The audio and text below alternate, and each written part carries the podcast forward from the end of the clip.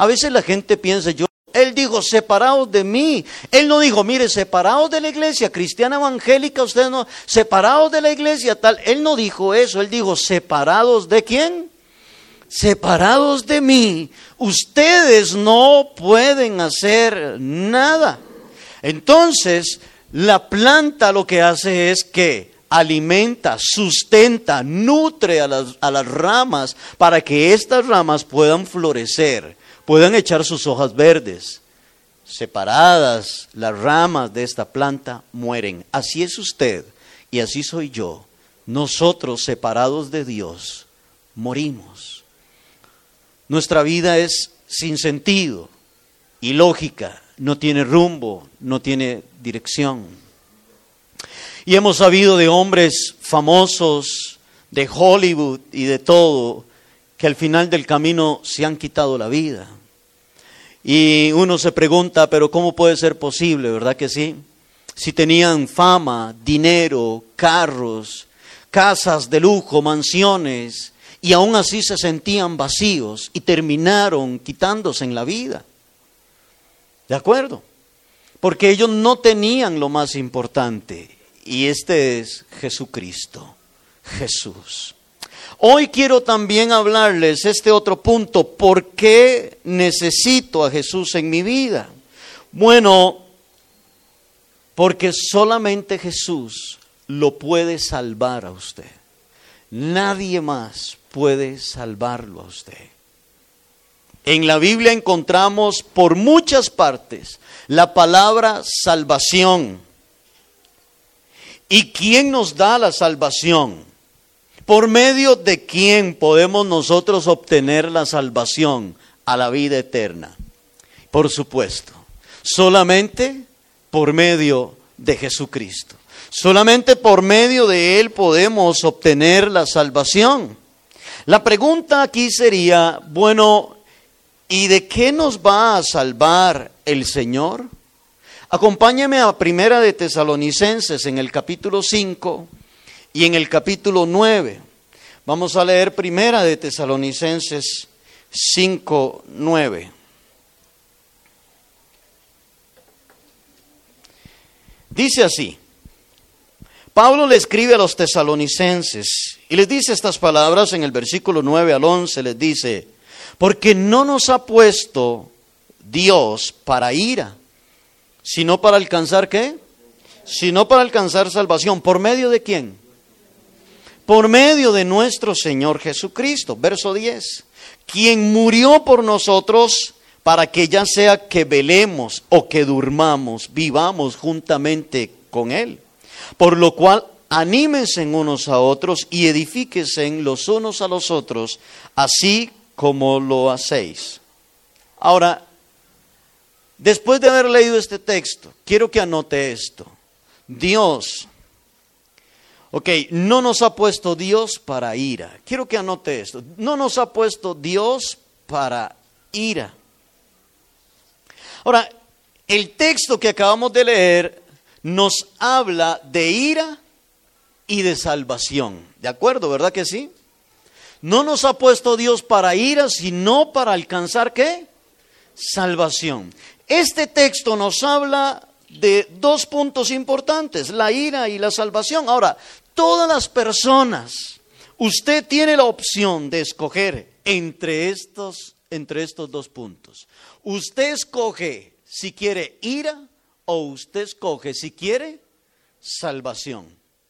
Pero Dios sí recalca que Él no nos creó para la ira, sino que Él nos creó para el que alcancemos salvación. Pero ¿de quién al final es la opción? ¿Quién escoge alguna de las dos opciones al final? Usted. Usted es quien escoge si quiero ira o si quiero la salvación del Señor. Ahora, anote este otro punto. Al despreciar a Jesús, escojo la ira. Al despreciar a Jesús, todo aquel que diga, yo con Dios no quiero nada, yo con Jesús no quiero nada, mire, yo la verdad que veré cuándo, déjeme, yo, esta persona lo que está escogiendo es que la ira de Dios venga sobre su vida. En lugar de escoger la salvación del Señor para ellos. Al despreciar a Jesús, la persona escoge la perdición de la vida. Cuando una persona renuncia a Jesús, escoge la perdición de su vida. La vida, y escúcheme, cuando una persona se pierde, lo que le queda es el infierno. Sí. Si usted no escoge a Jesús, el Señor dice, está bien. Porque le voy a decir esto.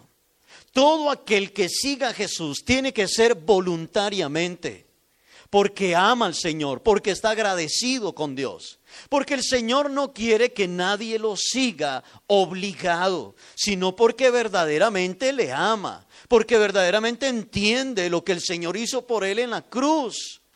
Así que no escoger a Jesús es escoger perdición para su vida y una vida eterna en el infierno.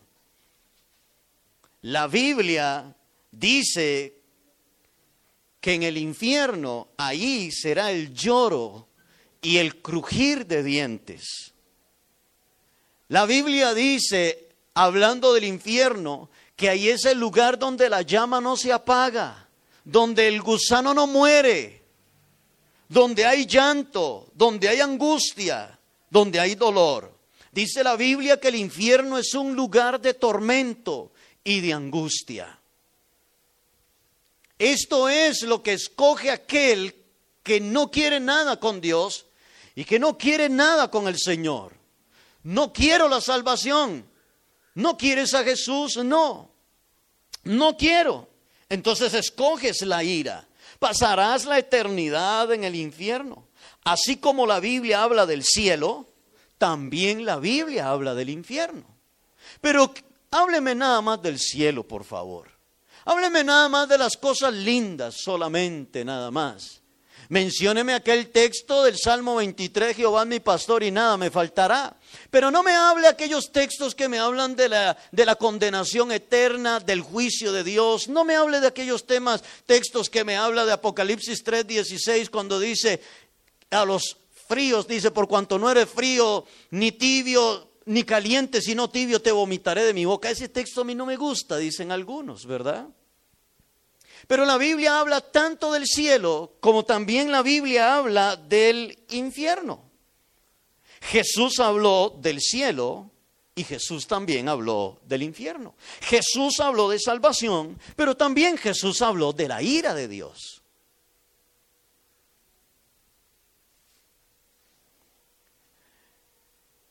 Y muchas personas han escogido los deleites de este mundo y no a Jesús y, se han perdido en el infierno. Amén. En muchas ocasiones la, la, Biblia nos habla de la ira de Dios. Por ejemplo, en los tiempos de Noé, ¿verdad que sí? La ira de Dios cayó en los tiempos, en la generación de aquella generación de Moisés, de perdón, de Noé, y cayó un gran diluvio sobre aquel entonces. Y toda la tierra se llenó de agua y dice la Biblia que hasta el monte más alto fue cubierto de agua. Y todos murieron y todos perecieron. ¿Cayó la ira de quién? Cayó la ira de Dios, pero antes de Dios desatar su ira, Dios quiso salvarlos y les dio 120 años de oportunidad para que se salvaran, pero el hombre, el ser humano, quiso seguir en sus propios caminos y en sus propios deleites hasta que el Señor dijo, bueno, se terminó el tiempo, voy a derramar mi ira. Quise salvarlos, pero nadie quiso. Pero en los tiempos de Sodoma y Gomorra, también la ira de Dios cayó sobre aquellas dos naciones, naciones perversas, inmorales, donde había un problema grave de homosexualismo, de lesbianismo, de abuso a niños. Había un problema grave de incesto. Eran dos naciones totalmente corrompidas. Y la ira de Dios cae sobre estas dos naciones con fuego. En los tiempos de Noé fue con agua. Y en los tiempos de Sodoma y Gomorra fue fuego. Dios descendió fuego del cielo y quemó todas aquellas dos naciones y toda la gente, hombres y mujeres, murieron quemados. Y en la época de Noé murieron ahogados. Pero también la Biblia, en los tiempos de Moisés, nos narra que ahí también cayó la ira de Dios. Y quiero que leamos esta historia porque es una historia increíble este acontecimiento. Número 1631. Esto sucedió al pueblo de Israel cuando estaban en el desierto. Y lea conmigo, dice, y aconteció que cuando cesó él de hablar todas estas palabras, note lo que dice, se abrió la tierra que estaba debajo de ellos. Verso 32. Abrió la tierra su boca y los tragó a ellos, a sus casas, a todos los hombres de Coré y a todos sus bienes. 33. Y ellos, con todo lo que tenían, descendieron vivos a dónde? Descendieron vivos al Seol. Y los cubrió la tierra y perecieron y, y perecieron de en medio de la congregación. Y oiga lo que dice el verso 34. Y todo Israel, los que estaban en derredor de ellos, oyeron, al, huyeron, perdón, al grito de ellos, porque decían, nos trague, que no nos trague también la tierra. También salió fuego de delante de Jehová y consumió a los 250 hombres que ofrecían el incienso. Esto fue terrible. Amén. Esto fue terrible. ¿A quién le pasó esto? ¿A quién? ¿A los filisteos? ¿A los amorreos? ¿A quién le pasó esto? ¿Sobre quién cayó la ira de Dios? Sobre aquellos hombres del pueblo de Israel que se rebelaron contra Dios, que se rebelaron contra Moisés. Esto fue terrible. La ira de Dios cayó sobre todos aquellos que no le obedecieron. Más de 250 personas fueron tragadas vivas. La tierra abrió su boca y se los tragó vivos hasta el Seol. ¿Qué le parece? ¿Usted sabe qué es estar ahí, ver ese escenario? ¿Usted sabe lo que es estar ahí, ver cómo la tierra abre su boca y se traga a todas estas personas? Todos ellos y todo lo que tenían. Escuchar los gritos desesperantes de esta gente. Dice la Biblia que los que estaban viendo huyeron al escuchar los gritos de la gente. Temían que ellos también fueran tragados por la tierra. La ira de Dios descendió en ese lugar. Escúcheme lo que le voy a decir. He escuchado muchas veces que Dios es amor. ¿Y es Dios amor? Sí, es verdad. Dios es amor, pero quiero decirle que Dios es el amor. Y que Dios es la sustancia, la esencia del amor. Pero también la Biblia dice que Dios es fuego consumido. Pero también eso dice la palabra del Señor. Dios no solamente es amor. Dios no nada más, no solamente es amor, amor, amor, amor y amor. Ese es el problema que tenemos con la sociedad de hoy en día. Que dice, ¿cómo un Dios tan lleno de amor? Pero si Dios es amor, ¿por qué no aceptan nuestra condición? Si Dios es amor, y ese es el problema que tenemos con muchas personas con la sociedad de hoy en día. Ellos dicen, Dios es amor y Dios es amor, pero Dios también es justo. Y Dios no dará por culpable, perdón, por inocente al culpable. Cuando alguien es culpable, Dios, el juicio de Dios viene sobre esa persona. Ahorita nosotros estamos viviendo tiempos de misericordia. Hoy usted está viviendo tiempos de gracia, de amor y de misericordia para que usted se arrepienta. Pero si usted no lo hace, se encontrará con la ira de Dios. Se encontrará con la justicia del Señor. Escúcheme, Dios nunca es injusto. ¿Me escuchan esto? El que Él sea misericordioso no es injusticia, y el que Él sea justo no es injusticia. Dios nunca es injusto. Cuando derramó el diluvio, eso no fue injusticia. Dios había dado un tiempo de misericordia. Cuando descendió fuego sobre Sodoma y Gomorra, en los tiempos de Moisés, con este texto que acabamos de leer, Dios ha tenido tiempo y esta generación, nosotros, estamos viviendo tiempos de misericordia. Cada vez que alguien se le acerca a una persona hablándole de Dios, es Dios teniendo misericordia de esa persona para que se arrepienta y alcance la gracia y la salvación del Señor. Pero Dios es un Dios justo. Dios no es solamente amor, amor, amor. Dios también es juicio. Y Dios también, hermano y hermana, es fuego consumidor ese también es Dios. Porque si Dios es solo amor y amor y amor y amor y permite todo, entonces vamos a tener a un Dios alcahueta. Y no tenemos un Dios alcahueta. No lo tenemos. Dios da tiempos de misericordia, Dios da tiempos de arrepentimiento, pero cuando eso se acaba, cuando se acaba la misericordia, cuando se acaba la gracia de Dios, entonces viene el juicio del Señor. Y la Biblia nos habla de que en los últimos tiempos la ira de Dios volverá a caer sobre la tierra.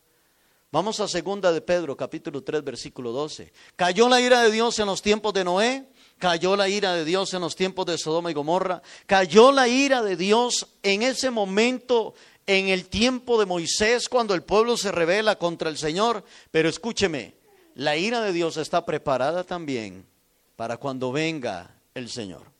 Segunda de Pedro capítulo 3 verso 10 dice, pero el día del Señor vendrá como ladrón en la noche, en el cual los cielos pasarán con gran estruendo y los elementos ardiendo serán deshechos, y la tierra y las obras que en ella hay serán quemadas, puesto que todas estas cosas han de desechar, perdón, han de ser deshechas. ¿Cómo no debéis vosotros andar en santa y piadosa manera de vivir, esperando y apresurándoos para la venida del día de Dios? En el cual los cielos encendiéndose serán deshechos y los elementos siendo quemados se fundirán. Pedro nos relata lo que sucederá el día del Señor, cuando Él derrame su ira. Todos los elementos, el universo y todo será consumido por el fuego. La tierra y todo lo que en ella hay. Por, por eso que usted tanto se ha afanado. Eso volará fuego y el Señor descenderá su ira sobre la tierra. ¿Entienden esto? Un día tanto usted, un día la gente estará delante del trono de Dios, dándole cuentas al Eterno, al Todopoderoso, al Dios justo y recto. Y, se, y estarán delante del Señor y si su nombre no está escrito en el libro de la vida, dice la Biblia en Apocalipsis, que si su nombre o mi nombre no está escrito en el libro de la vida, entonces seremos lanzados al lago de fuego. Eso dice la Biblia. El problema de hoy en día es que se nos ha enseñado por años de años de años de años que todos los que se mueren se van para el cielo. Y eso no es lo que dice la Biblia. ¿Me entienden eso? Ese ha sido un gran engaño que nos han dado. Que no importa cómo usted lleve aquí la vida, usted se muere, usted se va con Dios. Ese ha sido un gran engaño. Amén. La ira de Dios siempre ha venido sobre la humanidad. ¿Y qué es lo que siempre ha traído la ira de Dios? El pecado. El pecado es lo que siempre ha traído la ira de Dios como un imán sobre la tierra. Y en estos tiempos estamos viviendo una época de inmoralidad, en medio de una, de una sociedad totalmente sexualizada. Las letras de las canciones. Hay un cantante ahí que vino, ¿verdad? Aquí a Costa Rica. Digo yo, ¿cómo la gente paga para ir a ver eso? O para ir a escuchar eso.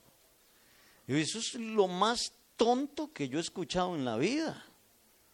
Palabras obscenas, vulgares, movimientos obscenos y vulgares. Y usted ve la juventud pagando no sé cuánto dinero para ir a ver eso. Hoy cualquiera es cantante. Tenemos una sociedad totalmente sexualizada, inmoral, perversa.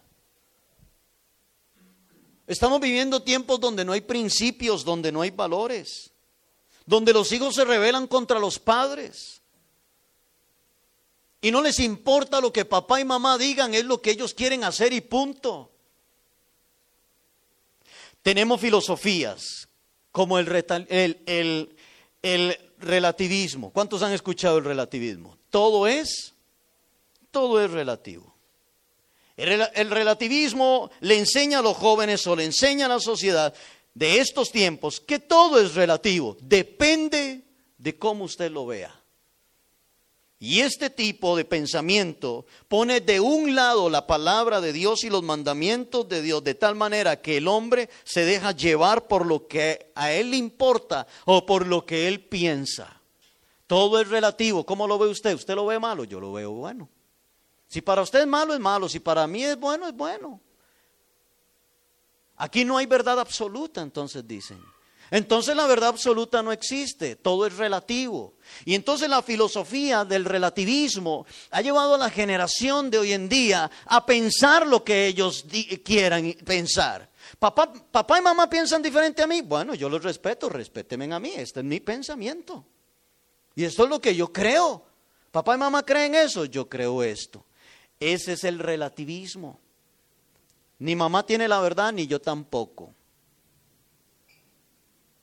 Y esta filosofía del, relativismo ha venido a negar lo que dice Dios en la palabra. Sí hay una verdad absoluta y está aquí, en la palabra de Dios. Sí hay una verdad absoluta.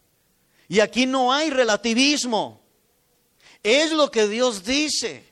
Entonces hoy tenemos problemas con que, bueno, si eso para usted es bueno, si eso para usted malo, de ahí depende, ¿verdad? ¿Qué importa? Déjelo a Él. Y entonces hay que apoyarlo o hay que decir, sí, bueno, eso es peligrosísimo. ¿Están acá conmigo? Eso es peligrosísimo. Y eso no puede ser así. Entonces no es ni lo que usted opine ni lo que yo opine, es lo que Dios dice en su palabra o no. ¿Verdad que sí? Pero ¿qué dice el relativismo? No pongamos a Dios a un lado, no meta a Dios aquí. Lo que usted diga, ¿qué opina usted? ¿Y qué opino yo?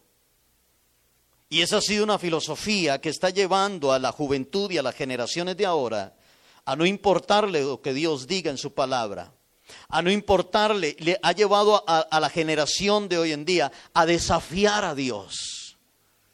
Y yo me pregunto, ¿y quiénes somos nosotros para desafiar a Dios? ¿Y quién es el ser humano para desafiar a Dios? Y el hombre hoy, las generaciones de hoy desafían a Dios, llevando una vida como a ellos les plazca. Todos los que han desafiado a Dios han terminado mal. Los de Noé quedaron ahogados. Los de Sodoma y Gomorra consumidos por el fuego. En los tiempos de Noé se abrió la tierra y se los tragó vivos y fueron a dar al Seol vivos. Todos los que han desafiado a Dios, los mandamientos y la palabra del Señor, han terminado mal. Esta filosofía ha llevado a las generaciones a una vida liberal y desenfrenada, sin temor a Dios, cero respeto a Dios. Ahora, como dice Pablo a los tesalonicenses, Dios no nos ha puesto para ira. Dios no lo creó a usted para que sobre usted cayera la ira de Dios. Dios no lo creó a usted para que usted se pierda y sea condenado. De hecho, Dios no creó el infierno para el ser humano. Dios creó el infierno para el diablo y sus demonios. Pero el diablo no se quiere ir solo. Él se lo quiere llevar a usted. Y ya se ha llevado a muchos. ¿Me entienden esto? Y todo lo que el diablo y el pecado le ofrece es bonito. Si el pecado no fuera bonito y rico, nadie sería atraído por él. Pero ¿verdad que el, pecado es bonito y rico no? Ahora me va a decir que no. Digan la verdad. Y por eso es una gran tentación. Pero el diablo le presenta todo en bandeja de plata, en bandeja de oro. Al principio un deleite, como dice Proverbios, será dulce a tu paladar, pero será amargo, luego será amargo para tu vida. Y así es el pecado.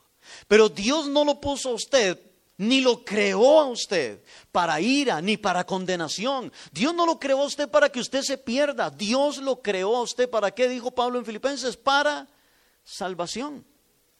Para que usted sea salvo. Para que usted alcance la vida eterna. Sachiri leyó ahora un texto en San Juan capítulo 14. Si quiere lo anota por ahí, pero en San Juan capítulo 14, cuando Jesús dijo, no se turbe vuestro corazón Creed en Dios, creed también en mí, les dijo Jesús. En la casa de mi Padre muchas moradas hay. Si así no fuera, dice Jesús, yo no os lo hubiera dicho. He aquí, yo voy a preparar moradas para que donde yo esté, ustedes estén conmigo. Note qué promesa más maravillosa hace el Señor. El Señor les dice, no se turben el corazón de ustedes, le dice Jesús a los discípulos, porque Jesús en los versículos anteriores les viene hablando de que Él se va a ir y que para donde Él va, ellos por el momento no pueden irse con Él. Y los discípulos le preguntan, Señor, pero ¿para dónde va? Y le dice, es que para donde yo voy ustedes no pueden ir todavía, pero no se turbe el corazón de ustedes. No se turbe vuestro corazón. En la casa de mi Padre hay muchas moradas. Y aquí yo me voy a preparar moradas para ustedes, para que donde yo esté ustedes también estén conmigo. Esta es una gran promesa. Así que Jesús les dice, tranquilos, me voy a ir, pero les voy a ir a preparar unas moradas a ustedes. Porque yo quiero que para donde yo me vaya, ustedes luego lleguen a estar conmigo. Y Jesús se fue. Y ya ellos sabían qué iba a ir a hacer para donde se iba, a prepararles a ellos unas moradas, para donde Él iba a estar, que ellos también estuvieran con Él.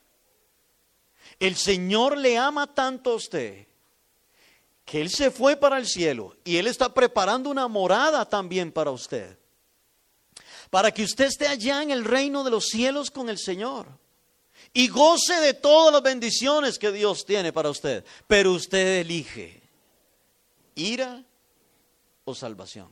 Escójalo usted. Puede ir a gozarse en los deleites de este mundo, puede ir.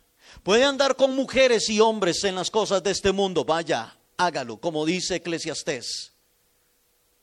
Eclesiastés dice, mire, mire joven, vaya y haga todo lo que quiera haga todo lo que quiera, le, parafraseo el texto y le dice, vaya, haga todo lo que usted quiera. Pero sabes que un día le tendrás que dar cuentas al Dios eterno. Y ahí sí es cierto que las cosas van a estar difíciles. Y ahí sí es cierto que el asunto va a estar feo. Amén. Aleluya.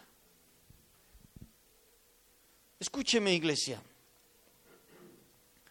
Dios lo creó a usted para que usted sea salvo, para que usted goce de las bendiciones del Señor.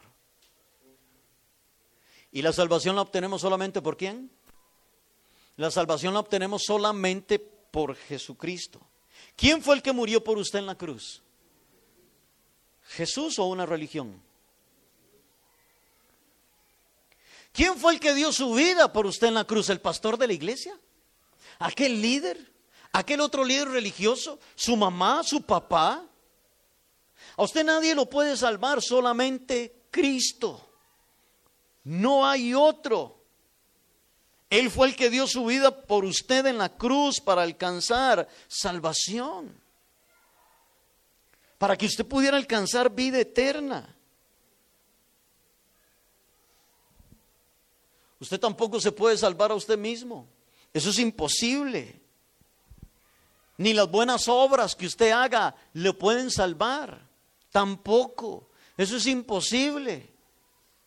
Bueno, es que yo le ayudé a aquella señora con un diario de comida, yo le ayudé a la otra vez a aquella señora, la otra vez le regalé una ropita a aquellos niños pobres, viera que la otra, que va a comprar entonces usted la salvación.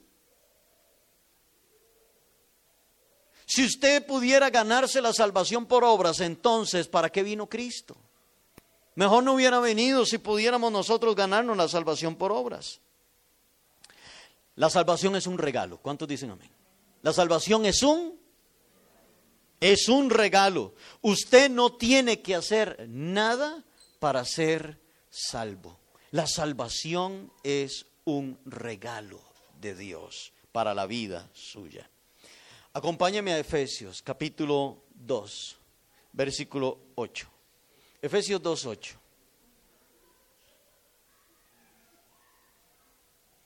¿Lo tienen? Dice Efesios 2, 8. Porque por gracia sois salvos por medio de la fe. Y esto no de ustedes, pues es un regalo de Dios. La palabra don es regalo. No por obras, ¿para que qué? Para que nadie se gloríe. ¿Ven eso? Ninguno de nosotros nos merecemos ser salvos. ¿Cuántos de los que están aquí se merecen ser salvos? Ninguno de los que estamos aquí merecemos ser salvos. Usted no se lo merece, yo tampoco. Si usted es consciente y ve su vida, sus pecados, su desobediencia a Dios, llega a la conclusión de que usted es un gran pecador, ¿o no? ¿O no? Llegamos a la conclusión de que somos unos pecadores y que no merecemos ser salvos. ¿Qué merecemos nosotros? A ver, ¿qué merecemos? merecemos la ira, merecemos el juicio de Dios. No merecemos ser salvos. Pero dice el texto por gracia. ¿Por qué? Dice, porque por gracia sois salvos. Por medio de la fe. Y esto no de ustedes, pues es un regalo de Dios. La salvación es gracia, la salvación es misericordia de Dios para la vida de nosotros. Y por esto es que el Padre envía a su Hijo Jesucristo para morir por usted y por mí. Si así no fuera, mire, si Dios a usted no le amara, Dios no hubiera enviado a su Hijo Jesucristo a morir por usted en la cruz, para que usted pueda alcanzar salvación por medio de nuestro Señor Jesucristo. ¿Sabe usted cuánto le costó usted al Señor en la cruz? ¿Sabe usted cuánto le costó? todo el sufrimiento que llevó el Señor Jesucristo. Usted sabe todo el castigo que llevó el Señor, el castigo que tenía que llevar usted, lo llevó el Señor en la cruz. El justo, dice la Biblia, el justo por los injustos. El inocente pagó por los culpables. Escúcheme iglesia, no fueron los clavos los que retorcieron de dolor a Jesús. No fueron tampoco los azotes lo que retorcieron a Jesús. Fue el pecado que él cargaba sobre su cuerpo, porque él llevaba el pecado de toda la humanidad, los pecados suyos y mis pecados. Eso retorcía al Señor, a tal punto que cuando Jesús está muriendo en la cruz, dice, Dios mío, Dios mío, ¿por qué me has desamparado? Jesús pasó un tiempo de angustia y de aflicción por amor a usted y por amor a mí. Cuando a usted le dan un regalo, lo único que usted debe de hacer es recibirlo y darle las gracias. Amén. A usted le dan un regalo y le dice, tome, usted lo recibe. Gracias. Muchas gracias. Así es la salvación. Usted solamente tiene que recibirla y darle las gracias al Señor. Y atesorar la salvación y cuidarla. Note lo que dice 1 Timoteo 2.4. 1 Timoteo 2.4 dice, el cual, hablando de Cristo, 1 Timoteo 2.4 dice, el cual quiere que todos los hombres sean qué? El cual quiere que todos los hombres sean salvos y vengan al conocimiento de la verdad. Escúcheme, Dios quiere que todos seamos salvos, que ninguno se pierda. Esa es la voluntad de Dios. ¿Están acá conmigo? Donde dice, Dios quiere, esa es la voluntad de Dios. Él quiere que usted sea salvo. Él quiere que toda la humanidad sea salvo. Eso es lo que Él anhela, eso es lo que Él quiere. Que usted venga al arrepentimiento, que usted sea salvo, que usted le entregue su vida a Cristo. Eso es lo que Él quiere. Este es el deseo de Dios. Quisiera que anote esto. Dios quiere que yo sea salvo. Dios quiere que yo sea salvo. Ahora, Dios no lo creó a usted para que usted se pierda. ¿Estamos de acuerdo? Dios no lo creó a usted para que usted ande en adulterio, Dios no lo creó a usted para que usted ande en fornicación, Dios no lo creó a usted para que usted ande robando, Dios no lo creó a usted para que usted ande en cosas inmorales y, perversas, Dios lo creó a usted para salvación, Dios lo creó a usted para vida eterna. Mire, Juan capítulo 10, Juan 10, 10 dice, el diablo vino para matar, robar y destruir. Dice Jesús, pero yo he venido para que tengan vida y vida en abundancia. Jesús en San Juan 10:10 10 nos revela cuál es la misión del diablo. Dice, Él vino para matar, para robar y para destruir. Dice, pero yo vine para que ustedes tengan vida y para que la tengan en abundancia. Y en San Juan capítulo 3 Jesús dice, y esta es la condenación que vino al mundo, que los hombres amaron más las tinieblas que a la luz. Amaron más las cosas del mundo que al Señor. Dios no lo creó usted entonces para perdición. Acompáñeme a Hechos capítulo 4 versículo 12. Dios quiere que usted sea salvo. ¿Y usted quiere ser salvo? ¿Sí? ¿De acuerdo? Hechos, Hechos 4:12 dice, y en ningún otro hay salvación. ¿Ve lo que dice ahí? Otra vez, léalo conmigo. Y en ningún otro hay salvación, porque no hay otro nombre bajo el cielo dado a los hombres en que podamos ser. ¿Cuántos nombres hay bajo el cielo en el que podamos ser salvos? ¿Solo en el nombre de quién podemos ser salvos? Solo en el nombre del Señor. Y en ningún otro hay salvación. En ningún otro. En ningún otro, en ninguna otra, en nadie. Solamente por eso. La pregunta de este tema es, ¿por qué necesito a Jesús en mi vida? Porque solo Él puede salvarlo. Solamente Él puede salvar la vida suya. Solamente el Señor. Cristo es la única opción de salvación. En ningún otro hay salvación, dice el texto. Y es por eso que usted lo necesita a Él. Sin Jesús usted está perdido o no. ¿Verdad? Sin Jesús el hombre está perdido. Él es la vid verdadera. Acompáñame a Mateo capítulo 7, versículo 13. En Mateo 7, 13 dice, este es Jesús hablando. Dice, entrad por la puerta estrecha, porque ancha es la puerta y espacioso el camino que lleva a la perdición, y muchos son los que entran por ella. Porque estrecha es la puerta, verso 14, y angosto el camino que lleva a la vida, y pocos son los que la hallan. Mire, Jesús en estas palabras nos habla de dos puertas, una ancha y otra angosta. Dice que por la ancha muchos van por ella. Y cuando la puerta es ancha, usted puede meter por esa puerta todo lo que usted quiera. Puedes meter fiestas, mujeres, hombres, licor, mentiras, engaños, todo lo que usted quiera puede meterlo por esa puerta. Pero esa puerta lo llevará a la perdición. Lo doloroso que dice Jesús es que son muchos, muchos son los que van por esta puerta. Pero Jesús nos habla de la otra puerta y dice, pero hay una puerta que es como, hay una puerta que es angosta. ¿Y cuántos son los que van por ella? ¿Muchos o pocos? Dice, y pocos son los que van, entran por ella. Pero es que esta puerta la que lleva a dónde? A la vida eterna. Es tan angosta que con costos pasa usted.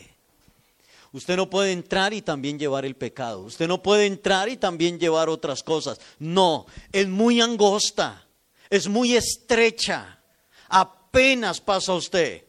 Pero es la puerta que le llevará a la vida eterna. He escuchado a algunos decir que la vida cristiana es muy estrecha. He escuchado a muchos hijos decirle a sus padres, es que ustedes los cristianos son muy extremistas, muy estrechos. Y sí, así es. Somos muy estrechos porque la puerta por la que hay que pasar es muy estrecha. ¿Quieres una puerta ancha? Ahí está. Es bien ancha. Y puedes irte, joven, Hermano, hermana, el que quiera puede irse por ahí. La decisión es suya. Y por más que papá quiera detenerlos y por más que mamá quiera detenerlos, si él quiere entrar por esa puerta ancha y espaciosa, ahí se va. Porque la majadería está ligada en el corazón del hombre, dice Proverbios.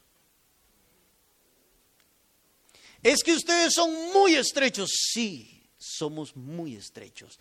Es que la vida cristiana es muy estrecha, sí, somos muy estrechos.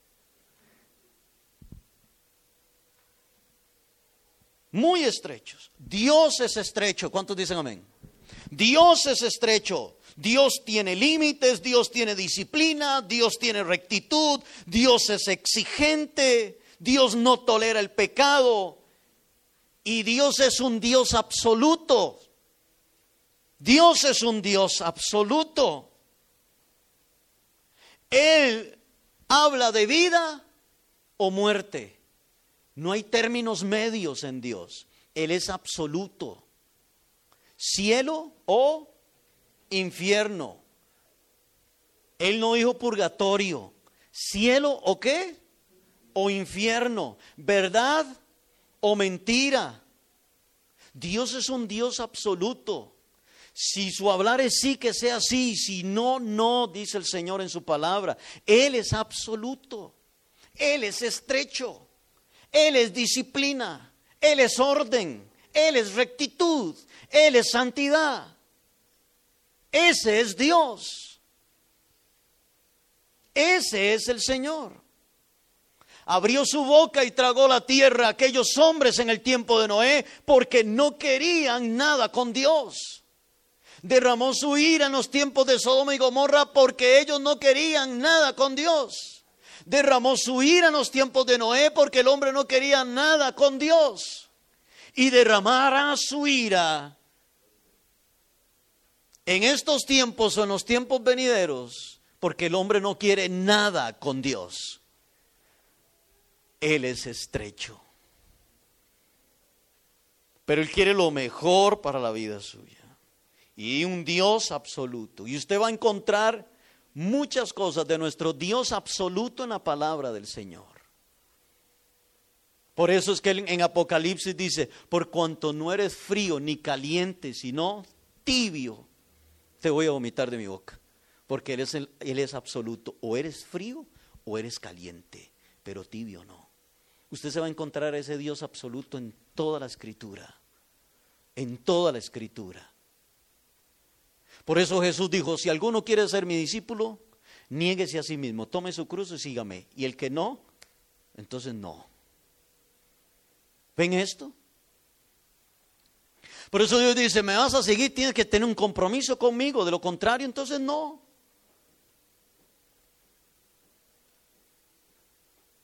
Ese es el Dios, creador de los cielos y de la tierra.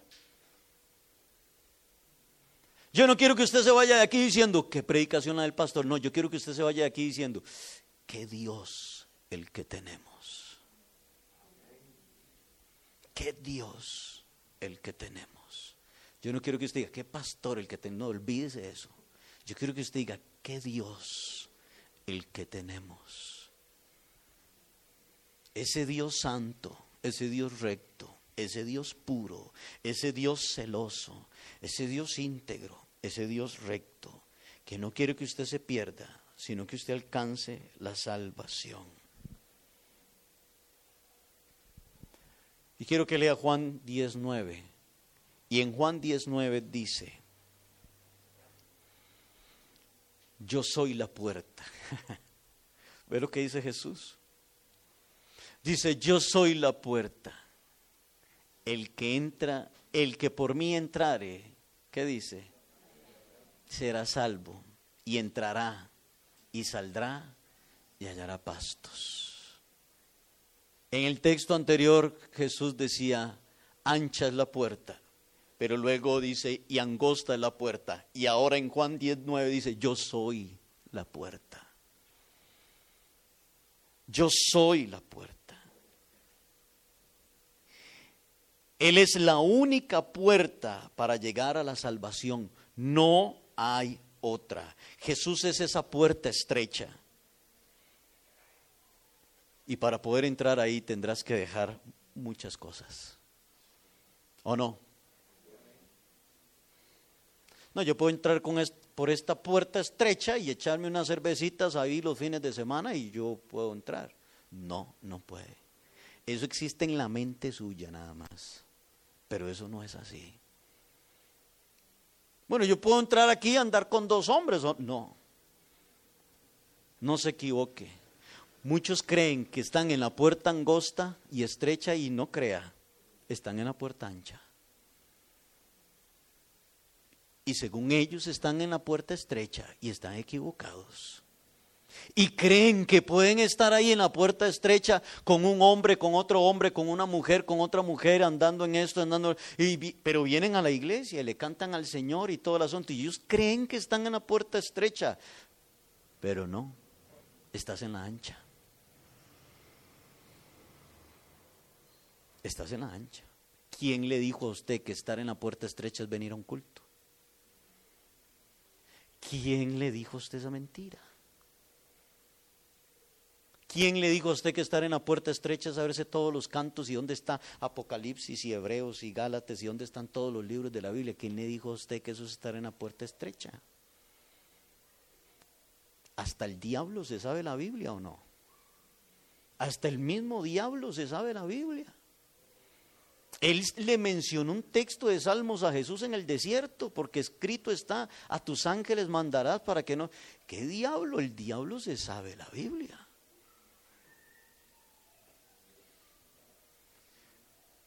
Sus frutos, su carácter, su conducta, le van a decir a usted dónde está usted, en la puerta estrecha o en la puerta ancha. Su testimonio, la clase de hombre, la clase de hijo, la clase de mujer, la clase de hijo de Dios que es usted.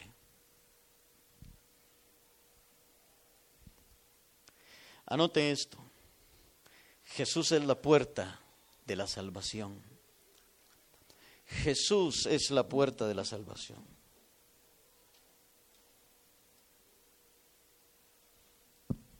Y termino con esto. Termino diciéndole esta tarde que usted necesita a Jesús en su vida. Todos necesitamos a Jesús en nuestra vida para poder ser salvos. De lo contrario, estamos perdidos. Estamos perdidos. Y anote esto último, por favor. Ninguna religión me puede dar salvación. Ninguna religión me puede dar salvación. Y quiero decirle esta tarde que la salvación es muy personal. ¿Están de acuerdo? La salvación es muy personal.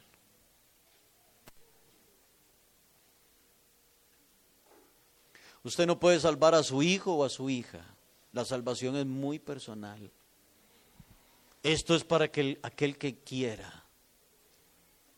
Amén. Esto es para aquel que quiera. ¿Qué le parece si oramos y hablamos con el Señor? ¿Por qué necesito a Jesús en mi vida?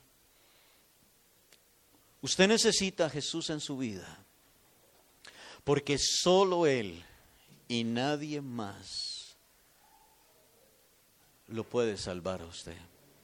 Solo Él. Cierre sus ojos ahí donde usted está y hablemos con el Señor. Padre, te adoramos. Hable con Dios ahí donde usted está y dígale, Señor, eres un Dios santo. Eres un Dios celoso. Eres un Dios justo. En ti no hay injusticias. Dígale, Señor, entrégale hoy su corazón a Dios. Y dígale, Señor, estas palabras. Señor, perdona mis pecados. Perdóname y lávame con tu sangre y límpiame. Dígale el Señor, hazme un nuevo hombre, hazme una nueva mujer. Perdóname, Señor, en el nombre de Jesús. Y lávame, Dios, con tu sangre. Y dígale, Señor, gracias por perdonar mis pecados. Gracias por morir por mí en la cruz Gracias por hacerme una nueva criatura, por darme la oportunidad, Señor, de arrepentirme y de entregarte hoy mi vida, Dios. Quiero seguirte. Quiero pasar por esa puerta estrecha.